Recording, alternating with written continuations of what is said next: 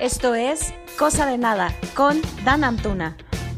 Hola, ¿qué tal? Bienvenidos nuevamente a este subpodcast Cosa de Nada. Mi nombre es Dan Antuna y hoy, como todos los lunes, me encuentro aquí con un invitado muy especial. Él es mi hermano y es Alejandro Antuna. Muy bien, y tú muy emocionado de que por fin voy a poder hablar en el podcast. Ya llevaba haciendo la cardíaca para poder participar. Desde el primero, aparte. Y es que, ¿sabes qué? Quería estar y luego era como, es que de qué voy a hablar. Y, o sea, casualmente cuando salimos todo se ve que se la pasa hablando hasta por los codos. Es como de que, ¿cómo no vas a saber de qué hablar? Claro. Pero la verdad es que sí quería que fuera un tema mm, importante, o sea, no importante, pero de los que me marcan, ¿no? Entonces, está padre porque creo que vamos a hacer como esta sección de, bueno, pues no sé si ya me estoy adelantando mucho, pero pues ¿por qué no nos dices de que, cuál, cuál es el título del podcast? Oh, bueno, vamos a hablar de historias de ultratumba. Uh. Pero, plot twist, ¿No son las que ustedes creen?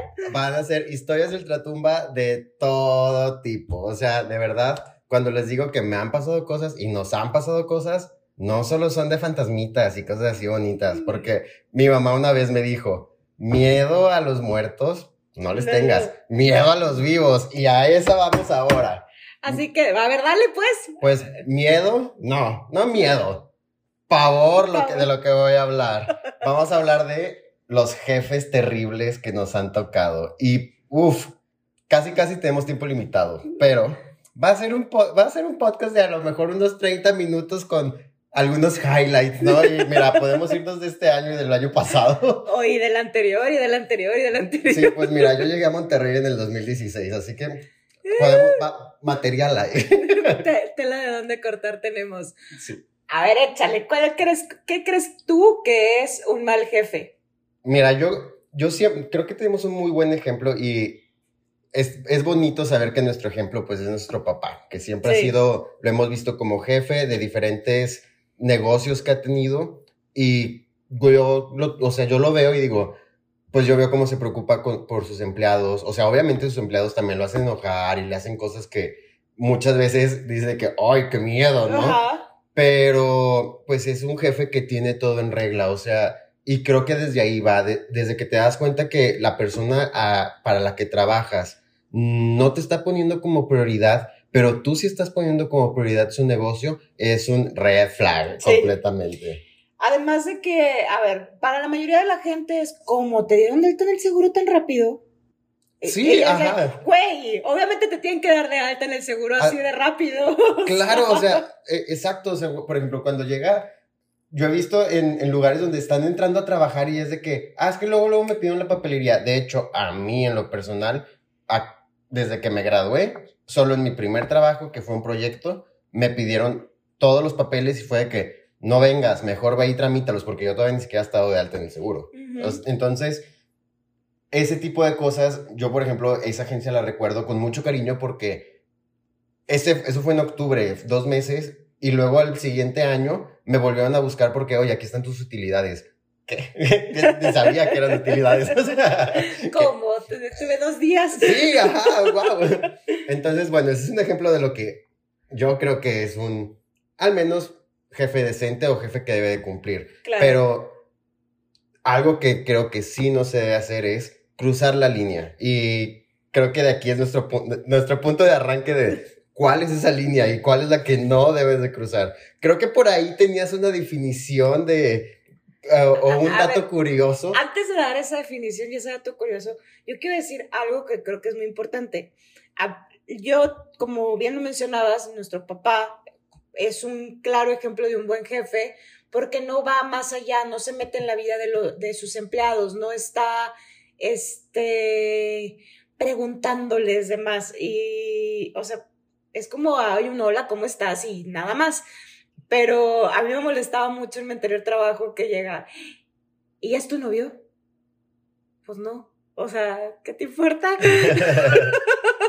o sea, ni mi hermano me pregunta si ya es mi Claro. novio. O sea, y así todos los días y, y se volvía como muy incómodo el, pues no te estás metiendo en la vida, en, en la vida, no porque seamos compañeros de trabajo quiere decir que somos amigos. Sí, exacto. Creo que desde ahí va. Bueno, pero el dato curioso que les andamos manejando el día de hoy. Venga, venga, ya lo quiero escuchar. Ahí les va. Según un estudio de Gallup realizado a más de 195.600 empleados en Estados Unidos, la razón número uno por la cual los empleados renuncian a un trabajo es por tener un mal jefe o un supervisor inmediato. ¿Más del 75? Más del 75%. Me super cuadra ese dato porque yo digo, no es como que haya andado chapulineando en muchos trabajos, pero la verdad es que en mi situación, sí, por lo que me he llegado a cambiar es porque mi jefe directo o el dueño de la empresa, de la empresa, pues cruzan la línea que les comentaba, ¿verdad? sí, ya la, yo también todos los trabajos me he cambiado prácticamente por eso. Sobre todo aquí, aquí en Monterrey. Sí, a mí, mira, eh, creo que mi primera, mi primer highlight de Ultratumba, este, pues fue en, una agencia que estimo mucho esa agencia porque me enseñó lo, pues no, no lo que sé hoy, pero me dio las bases para llegar a donde estoy. Y sobre todo, creo que este perfil de que me explotaron tanto y me exigieron tanto de, tantos ramas, de, de tantas ramas del, mismo negocio que ahora puedo decir de que, ah, te puedo hacer un diseño, te puedo hacer un video, te puedo vender, porque ahí cruzamos muchísimo esta línea. Este, fue en mis primeros años en los que estuve aquí en Monterrey y estuvo bien raro porque yo entré, ah, pues después de, este, de esta empresa que les digo que fue un proyecto de dos meses que salí encantado de ahí. Eh, hice entrevista luego, luego, antes de, y, y entré aquí. Y me llevaba súper bien con mi jefa. Pero como estaban las capacitaciones y luego ya se venía una semanita de home office bien rica porque iba a llegar Navidad, eh, a mí me sentaba con ella en su mesa. Y yo jamás me, me nunca se me hizo raro que estábamos separados del resto de la agencia, que en ese entonces éramos como unos 15, 16 pelados ahí trabajando. Y yo veía, o sea, pues yo siempre he sido de saludar y así, y saludaba y sentía así como raro cuando saludaba, al menos a las personas de mi área. Y así pasó, me fui, me fui a Durango, nos regresamos a Durango, pasaron Navidad, todo súper bien, y cuando regreso, ah, no, tiempo. Ahí hubo un, un parteaguas que me encontré. Había una chava de Durango, una muy buena amiga, trabajando ahí mismo. Y en la peda me dice, ¿cómo que eres Tim? Y me dice el nombre de mi jefa. Y yo, pues, ¿por qué? Sí, súper buena onda. No, es que todos lo odiamos, es una grosera, nos hace esto. Y yo, ¿cómo a mí? No, nada que ver, es súper buena. Pues claro, ¿no? Al final de cuentas, todo cae por su propio peso y te das cuenta que sí, sí creo que esta mujer en un momento intentó ser amable y como a lo mejor cambiar el equipo como empezando, como un efecto dominó de que me cambiaba a mí, yo los iba a ir cambiando, pero la verdad es que insoportable. Pasaron dos, tres semanas después de que regresamos de vacaciones y empezó problema tras problema, exigencia tras exigencia, me ponían cada vez más trabajo y luego parecía que se hacían mancuerna entre el dueño de la agencia y entre ella. Este, ella en ese entonces solo era como la, la directora, que era aparte, ah, súper importante. Cabe destacar que era medio año mayor que yo. Entonces, estaba raro eso de que yo tenía 24 y ella tenía 25, ¿sabes? Entonces, yo ahorita digo, éramos unos squinkles, ¿qué pasó? y llega, a ver, nosotros llevamos la cuenta de un torneo de tenis. Y ahí en ese torneo de tenis fue cuando empezó todo el estrés. Porque, pues es una de las cuentas más importantes que tenían. Eh, de hecho, importante por las puertas que les abría con otros clientes, con otras personas. Era mucho de PR. Y era exigencia siete días, los siete días, 24 horas y tenías que estar al pendiente. Que sí, o sea, lo entiendo.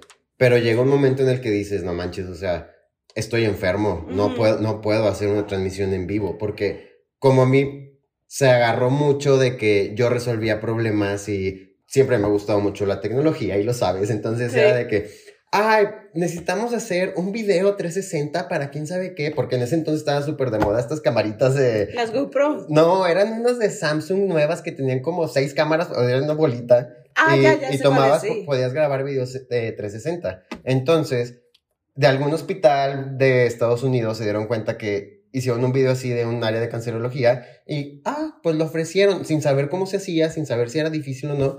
¿Y a quién se lo dieron? Habiendo personas que se encargaban de producción, teniendo una... ah, Ellos tenían una iguala con una casa productora para que Ujú. le hicieran cosas. Ah, no, dáselo a, a- Al nuevo. a- al nuevo. Pues no, ya no era nuevo, pero dáselo a, a Alejandro de Customer Journey.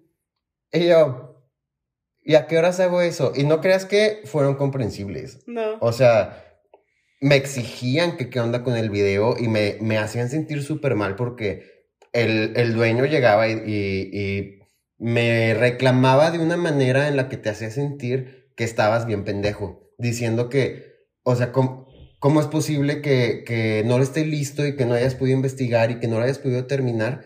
Y nosotros estamos quedando mal con el cliente. Yo estoy quedando mal con el cliente, me decía y yo. No, no me chingues. O sea, tengo una MacBook Air del 2014. O sea, no, no, no, no puedo editar esto. Y literal, lo edité tantas veces y tantas veces me quedó. Se me, pues, no, no que me quedara mal, sino que literal casi casi explotaba la computadora, que se me cerró, que ya lo hacía en un abrir y cerrar de ojos. Sí, y otra vez se me. se ajá. Y luego, ay, no, era, fue un show. Y honestamente ahí cada vez, o sea, ese tipo de cosas se fueron acumulando y cada vez más y mm, te, te, te adjudicaban problemas que ellos tenían, que ellos mismos se habían causado al, al por ejemplo, al ofrecer servicios que no tenían ni idea de cómo, el- las transmisiones en vivo, yo me acuerdo, también yo fui el que, el que se sentó a investigarlas y era como, Y aparte en, ese, en esos años era muy difícil hacer una transmisión en vivo porque necesitabas equipo especial. exacto, o sea, necesitábamos, todavía se Cámaras pueden- especiales para Facebook. cámaras especiales, un switcher, un Sí. programa especial y que obviamente era de que, ah, sí, somos una agencia bien chingona, pero busca cómo bajarlo pirata. ¿What? y, y yo encontraba todo, todo, porque a mí, si algo me cae mal, es no poder hacer las cosas y siempre busco cómo. O sea, no, no me gusta que se me atoren, no se me atoran las Ajá. cosas. Entonces, ¿me tardo a lo mejor? Sí, pero de que la saco, la saco. Y digo, y a mí me daba mucha impotencia que desde, el desde que yo, ahora sí, digo, es un breve- eso fue un breve paréntesis, desde que, desde que yo entré a esa agencia, a mí me habían dicho que, que estaba presupuestado el sueldo en, en tanto. Y yo dije, está súper bien porque sí, eran de mis primeros trabajos, estaba bajito, pero no estaba tan bajito. Y cuando me dieron la, la propuesta y la fui a firmar, eran dos mil pesos menos.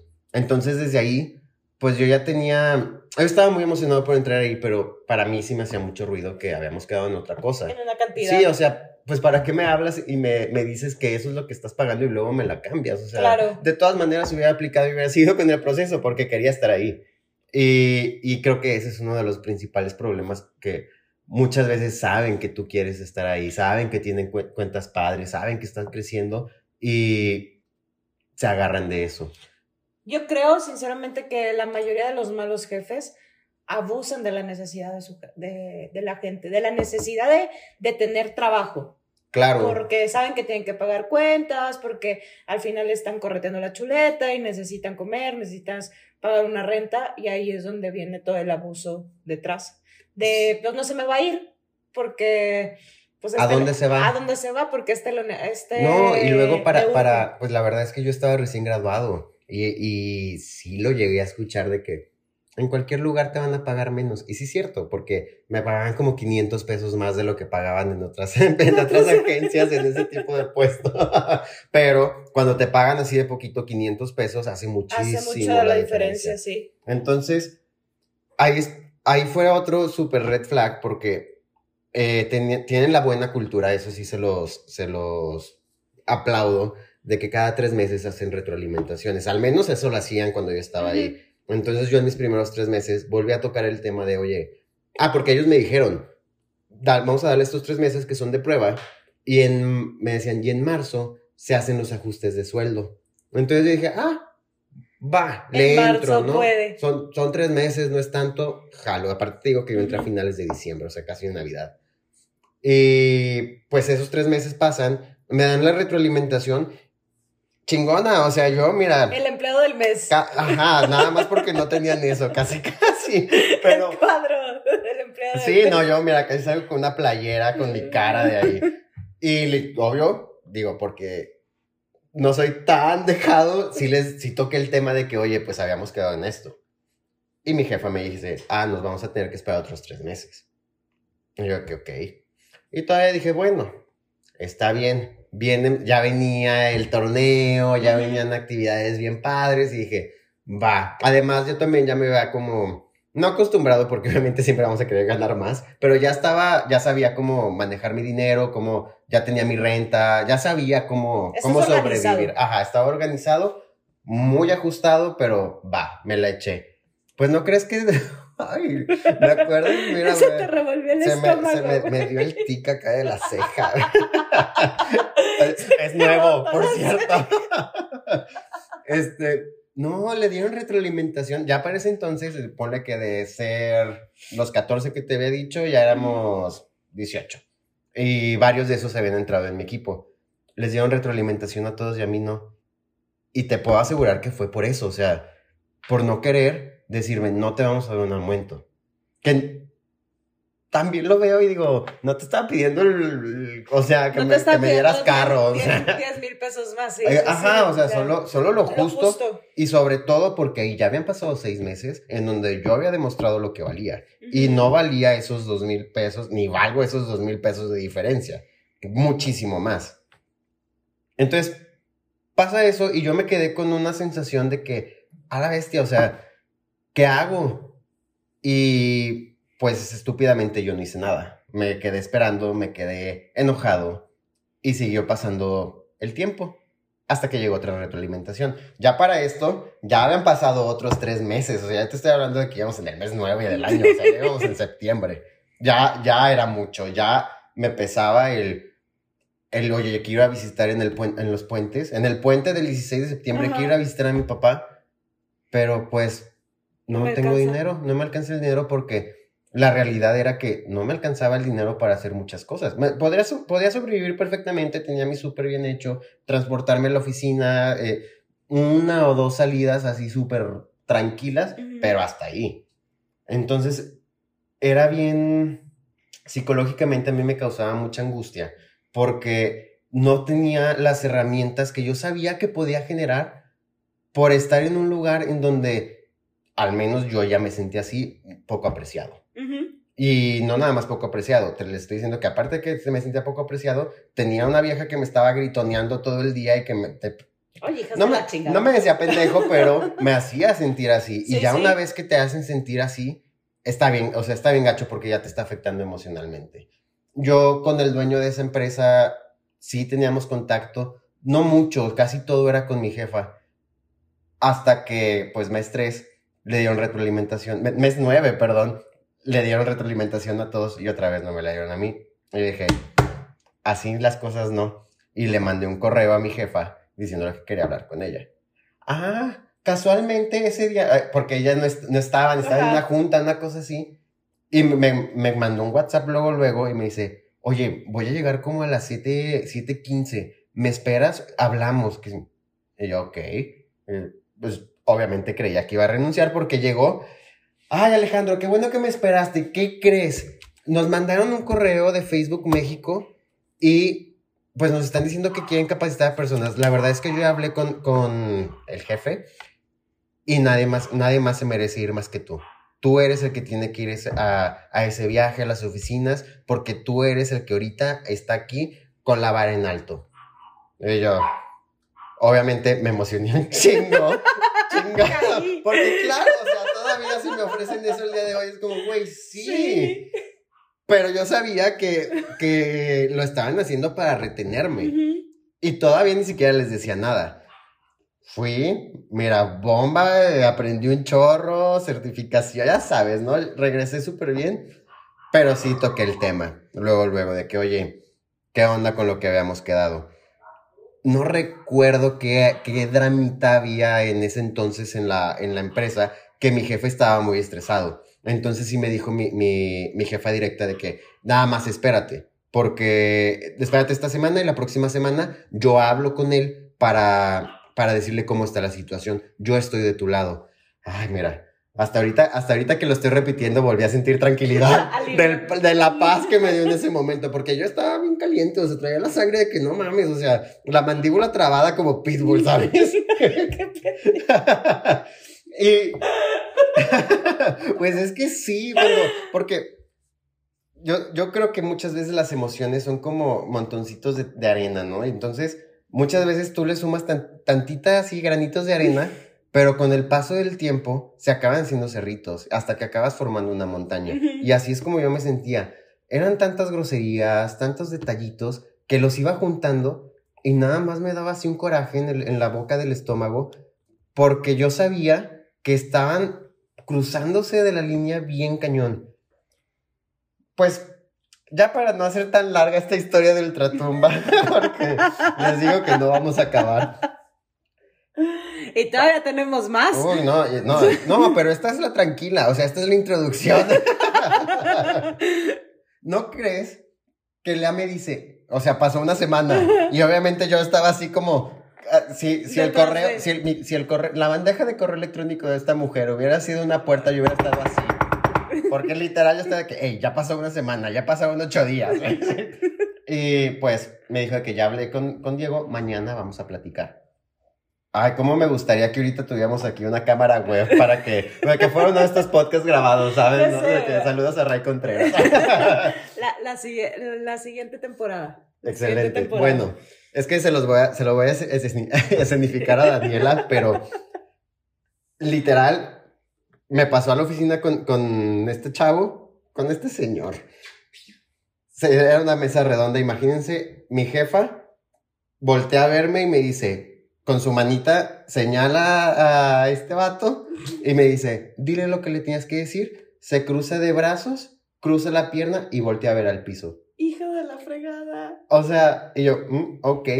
Ahí les va un, un- Nada más para que entiendan eh, como la situación tan apretada en la que me encontraba. Yo vivía en un departamento muy viejito y ese departamento estaba súper bien hasta que un día como que hubo un cambio de presión del agua, no sé qué pasó, que se fugó por todos lados. O sea, literal pasando del medidor empezó a fugar. eh, otra fuga un poquito más adelante. Mi boiler también como que con la misma presión se tronó. eh, y uno de los baños también estaba tronado. O sea, eran reparaciones sencillas, pero que sí eran como... Eran muchas. Pues sí, ponle que eran como en tuberías, dos mil pesos y además tenía que comprar otro boiler. Que, y a mí me empezó a dar mucha angustia el tener que pedir dinero a, a mi papá, porque al final yo decía, bueno, si yo tuve los huevos para, para venirme a Monterrey, con esos mismos huevotes tengo que sobrevivir. Y sí, es completamente el ego. Entonces, yo tenía, ese- eh, tenía esa, esa bronca de mi casa, ya llevaba, les digo que era septiembre. Monterrey toda- en Monterrey todavía hace calor en septiembre, pero no está así que digas, uff, la canícula. Entonces, yo ya llevaba como dos semanas bañándome con agua al tiempo, que no estaba tan padre, la No verdad. estaba nada padre. Yo vine en esas fechas por una visa. Pues, le empiezo a dar todos los argumentos a, a, a este chavo, a este señor, y le digo, la verdad, o sea, a pesar de que yo cargaba mucho estrés, mi jefa no me caía nada bien, este, me, me encantaba el trabajo, o sea, me encantaba porque andaba del tingo al tango. Yo sentado en una oficina me aburro. Yo soy, o sea, entonces ahí me tocaba salir a hacer grabaciones, scoutings, ir a hablar con clientes. Tenía mucha libertad, me, me- me la pasaba muy padre. Y además, o sea, las cuentas estaban geniales. Y yo llegué diciéndole que yo llevaba esa camiseta bien puesta con el nombre de la empresa. Y él se rió y me dijo, lo bueno, no, ah, no, bueno, él me dijo, no te, no te podemos dar el aumento ahorita porque los aumentos se dan en marzo. Bitch, yo ya lo sabía, o sea, pero marzo ya había pasado y a mí solo me habían subido la inflación. y no era la inflación que estamos viviendo el día de hoy. Ahí sí me hubiera convenido. Pero me dijo que no, que no me iba a aumentar ese dinero, que era bien poquito, o sea, lo digo. Y además se empezó a reír y me dijo, lo bueno es que ahorita no hace tanto frío, no necesitas el agua caliente. Chinga tu madre, güey, neta, nunca, eso fue, estuvo muy, muy curioso porque eso fue un 14 de septiembre y dije, o sea, yo salí desnudo, literal, esa, esa, playera, yo sí sentía que traía una camisa de, de, la, de la empresa puesta y salí sin ella, o sea, salí sintiéndome de la chingada, como si hubiera literal cortado con alguien. O sea, como, como si me hubieran cuerneado, no sé. O sea, sentí horrible y ya no, no podía ni pensar ni nada. Me acuerdo que en ese momento supe que mi lugar no era ahí. Porque yo me merezco un lugar donde sí me avaloren por lo que sé, por lo que hago y por quién soy. Y nadie me falta el respeto. Entonces, al día siguiente regresé, me pagaron mi quincena y les dije, sorry, último día. Nunca creí que lo fuera a hacer, honestamente. Creo que los trabajos... Eh, no, porque aparte nos acostumbraron y nos dijeron que tú tenías que renunciar con tiempo y ser educado y ser cortés, pero cuando está pasando eso, sí, ah, quieres huir. Claro, y, la verdad es que cero me arrepiento de haberlos dejado ahí. Venía un torneo y un festival de globos que está, ya faltaban dos semanas y la neta, háganle como puedan, porque yo, conmigo no cuentan. O sea, con sus groserías y sus pendejadas, neta no. Y me fui. Y estoy muy contento de que me haya ido. Me, me fui aparte sin tener nada seguro. Tenía, yo ya me había estado moviendo porque sabía que al final eran sueños los que yo eran sueños que no se iban a cumplir, ¿no? Que me dieran mi aumentito. Pero, pues yo ya estaba ahí a punto de entrar a otra empresa, al final no se hizo, pero como a la semana eh, entré a un lugar donde también estuvo muy loco, pero me divertí mucho en ese trabajo. Eso estuvo padre, sí. Y pues sí, creo que es bien importante el, para, para un jefe, porque obviamente si tú eres jefe no vas a saber si es bueno o malo, ¿no? Ah, tengo aquí unas cosas de cómo saber si eres bueno o malo. A ver. Pero no, tú, tú, termina tu idea y luego ya les, pues, doy. Mira, yo creo que, que es bien importante, jefes. Si ustedes tienen gente a su cargo, preocúpense por ellos.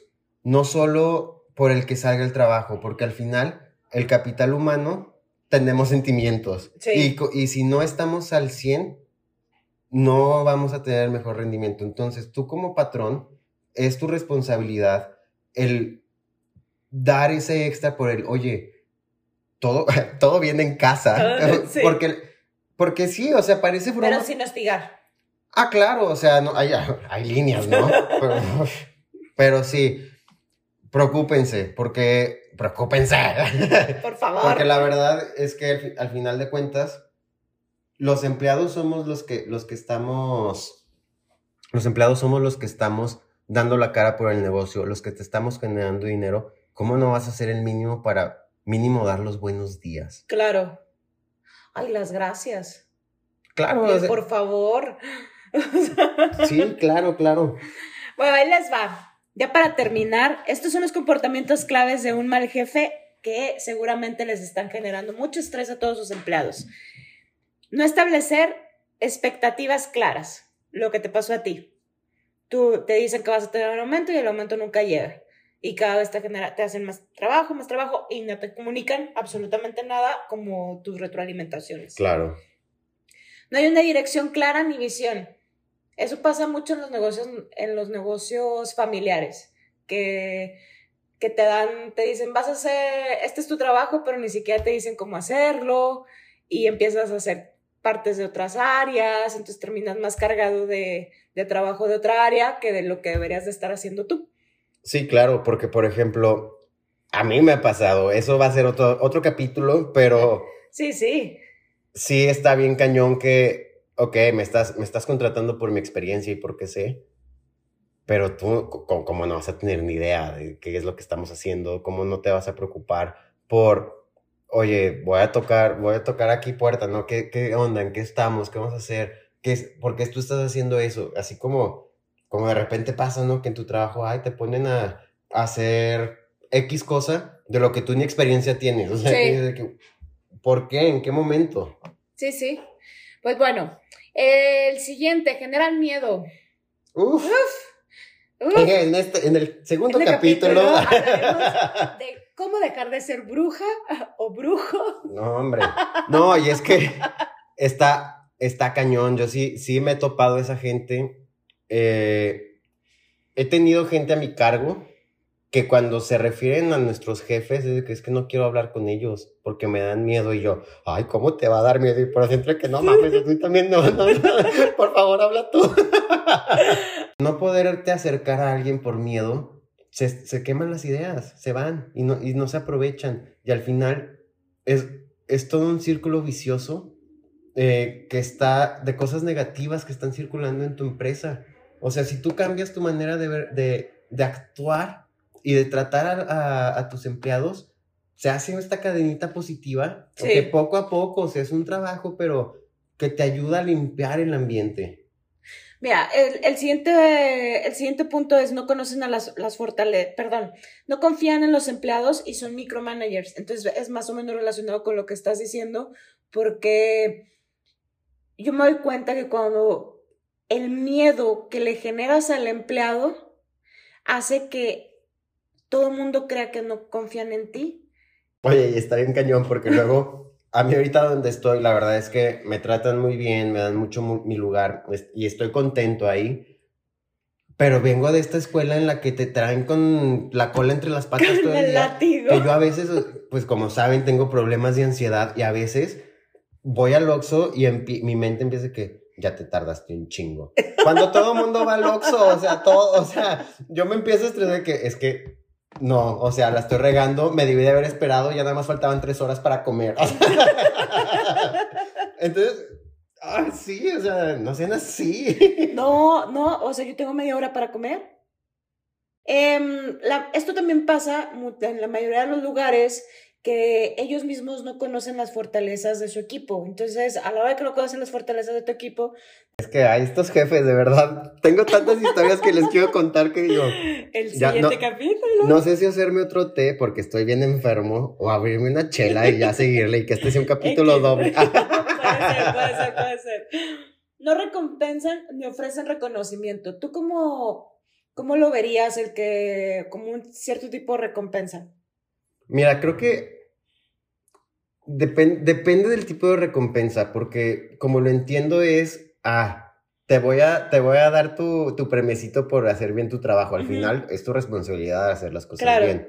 Pero sí debe de haber algún tipo de, de incentivo, y no me refiero solo económico. Por ejemplo, en esta agencia de la que he estado hablando todo el día, me gustaba mucho que a la fecha yo sé que hacen actividades como para tener un poquito más contentos a los empleados. En, en mi, cuando yo entré estaba como en sus días, eh, en sus primeros días, ¿no? Entonces todavía estas actividades eran un poquito más eh, como chiquitas de vámonos a jugar un día al mes boliche o vamos a hacer un convivio, que dices, ok, sabes que, que mínimo ahí te están dando un respirito. No en estas otras empresas en donde todo el día te están chingui, chingui, chingui, chingui, chingue. Y es te están absorbiendo y te están contando, así como, como tú decías, o sea, si te levantas y te vas más de 10 minutos al baño, luego, luego se prende un foco rojo para que te busquen, ¿no? Entonces, sí, o sea, ya, ya, ya, te están boceando, ahí como en Soriana, cuando te perdías.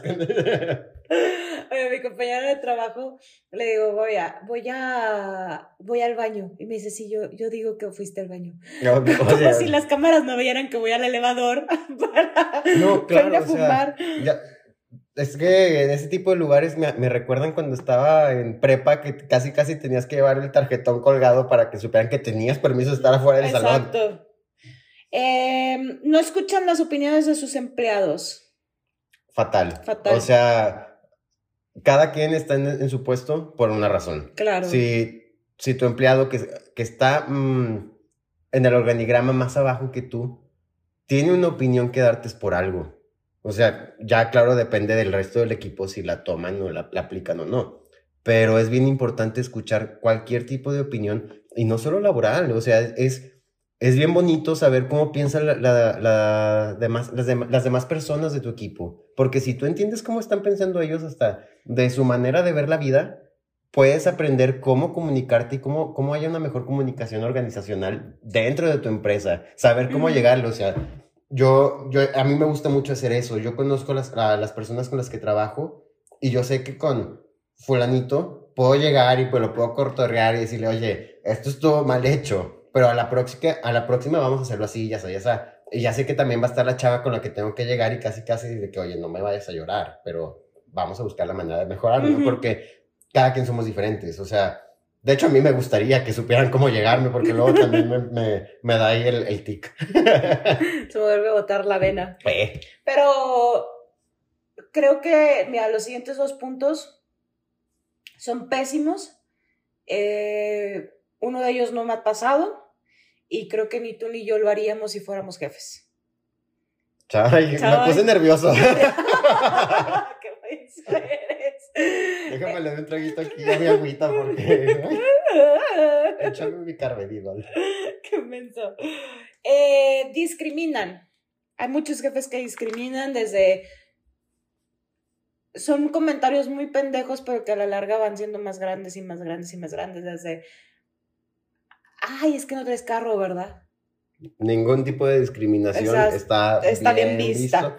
Y me, bueno, no, ninguno, pero aquí me ha tocado muchísimo clasismo, el marcadísimo. Ah, y sí. Me ha tocado clasismo, o sea, teniendo entrevistas con personas que iban a entrar a, a un lugar donde trabajé, que yo decía, este güey neta nos va a beneficiar un chorro. Ah, no lo vamos a contratar porque no es de San Pedro. Ok, ¿cómo? What? No, pues sí, vive muy lejos. No, o sea, ¿eso qué? Si él quiere venirse acá diario, que te valga. Ajá. Entonces, pésimo. Tacha, red flag. Sí. Ah, critican y gritan. Mm, pues yo grito mucho, pero no critico. Bueno, también critico. pero en buena onda, en buena onda. A ver, no me vengas con hipocresía, porque mira, aquí para el chisme somos buenos. Ah, bueno, pero una cosa es para el no, chisme obvio, y otra obvio, cosa. sí. Eh, pues ya saben, estas son las cosas más importantes que, se, que pasan y el por qué un empleado se va, porque genera estrés un jefe así. Y como nosotros lo mencionamos, nos ha pasado No una, no dos. Ay, Ay. ya no quiero seguir porque me vuelvo a estresar. Ya Pero no quiero sí. mañana. No, claro, no, sí, pero... No, es, es... Creo que sí es bien importante el... Sobre todo en el, el- para los emprendedores, que muchas veces son personas que no tienen experiencia y que nunca han tenido trabajo, Sí, que busquen la manera, suena medio mamón, pero de capacitarse. O sea, sí, por algo existen los cursos de dirección y liderazgo, de coaching, porque sí hay que ver la manera de, si, si tú como jefe estás haciendo las cosas mal, además del dinero, ¿quién te va a decir que lo estás haciendo mal? Nadie. nadie. Y menos si eres uno de estos jefes que hemos mencionado, los que la gente tiene miedo de, de- de decirte las cosas. O sea, si no te pueden decir que me ha pasado, que se sienten mal y te quieres ir a tu casa, que te digan que la estás cagando, no, mm, mejor la gente se va. Claro. Entonces, sí, creo que es, creo que hay que buscar la manera de como empleados también, porque no todo es parte de los jefes y también como empleados la regamos mucho. O sea, muchas veces tomamos actitudes que en lugar de enfrentarnos a ellos de una manera civilizada y hablar las cosas, no lo guardamos. Como yo les decía, yo sé que en mi caso ha estado mal porque muchas veces me guardo las cosas y se empieza a juntar también. sí. ese- esa, mon- esa montañita de, de emociones hasta que ya no aguanto y, y me rompo. Entonces, siempre hay que buscar la manera de, de cómo comunicarse, aunque tu jefe no sea el mejor comunicándose, tal vez es lo que necesita que tú le digas, la estás cagando. A mí me pasó una vez con uno de mis jefes que me, me insultó y le dije, a mí no vas a faltar al respeto. Y llegó y me pidió disculpas y fue bien diferente a partir de, de ese, de ese día. Claro. Entonces, claro, estuvo, estuvo bien denso eso. La verdad es que ni la quiero platicar porque lo, lo perdoné, pero lo veo como, como eso, o sea, porque él, que era como con este perfil criticón y sangrón, sí agarró la onda, pues así la pueden agarrar varios de sus jefes también. Sí. Entonces, Pues bueno, Daniela. Esta recomendación. Esa es una de mis recomendaciones, una de mis historias de ultratumba. La verdad es que les quería comentar que no, mis historias de ultratumba no siempre van a ser de este tipo. Las Entonces, siguientes ya verán. Ya verán, porque así de lo primero que se imaginaron, y aquí edítale así un audio o algo como de más de ultratumba, más de leyendas legendarias, ¿no? Saludos. Porque si, además de tener malos jefes, si algo nos ha pasado a mi hermana y a mí, es pinches espíritus chocarreros. Malditos. Entonces, esperen ese capítulo también un día de estos. Claro que sí. Pues muy bien, pásanos tus redes sociales para que te sigan. Pues mira, en Instagram, en Facebook, en TikTok, en Twitter me pueden encontrar como Antuna92. Con número. Exacto. ¿Cómo que con número? Pues sí, es 92.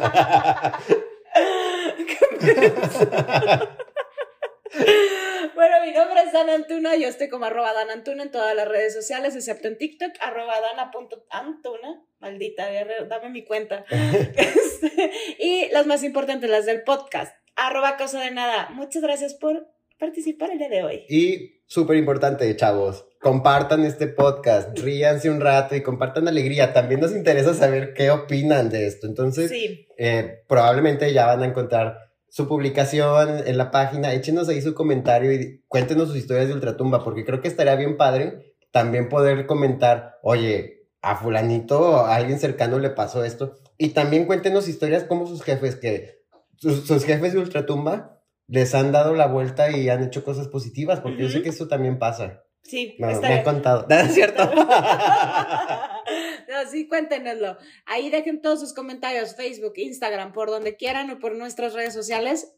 Con todo el gusto las leemos y las comentamos en el siguiente capítulo cuando vuelvas a estar de invitado. Éale. Éale.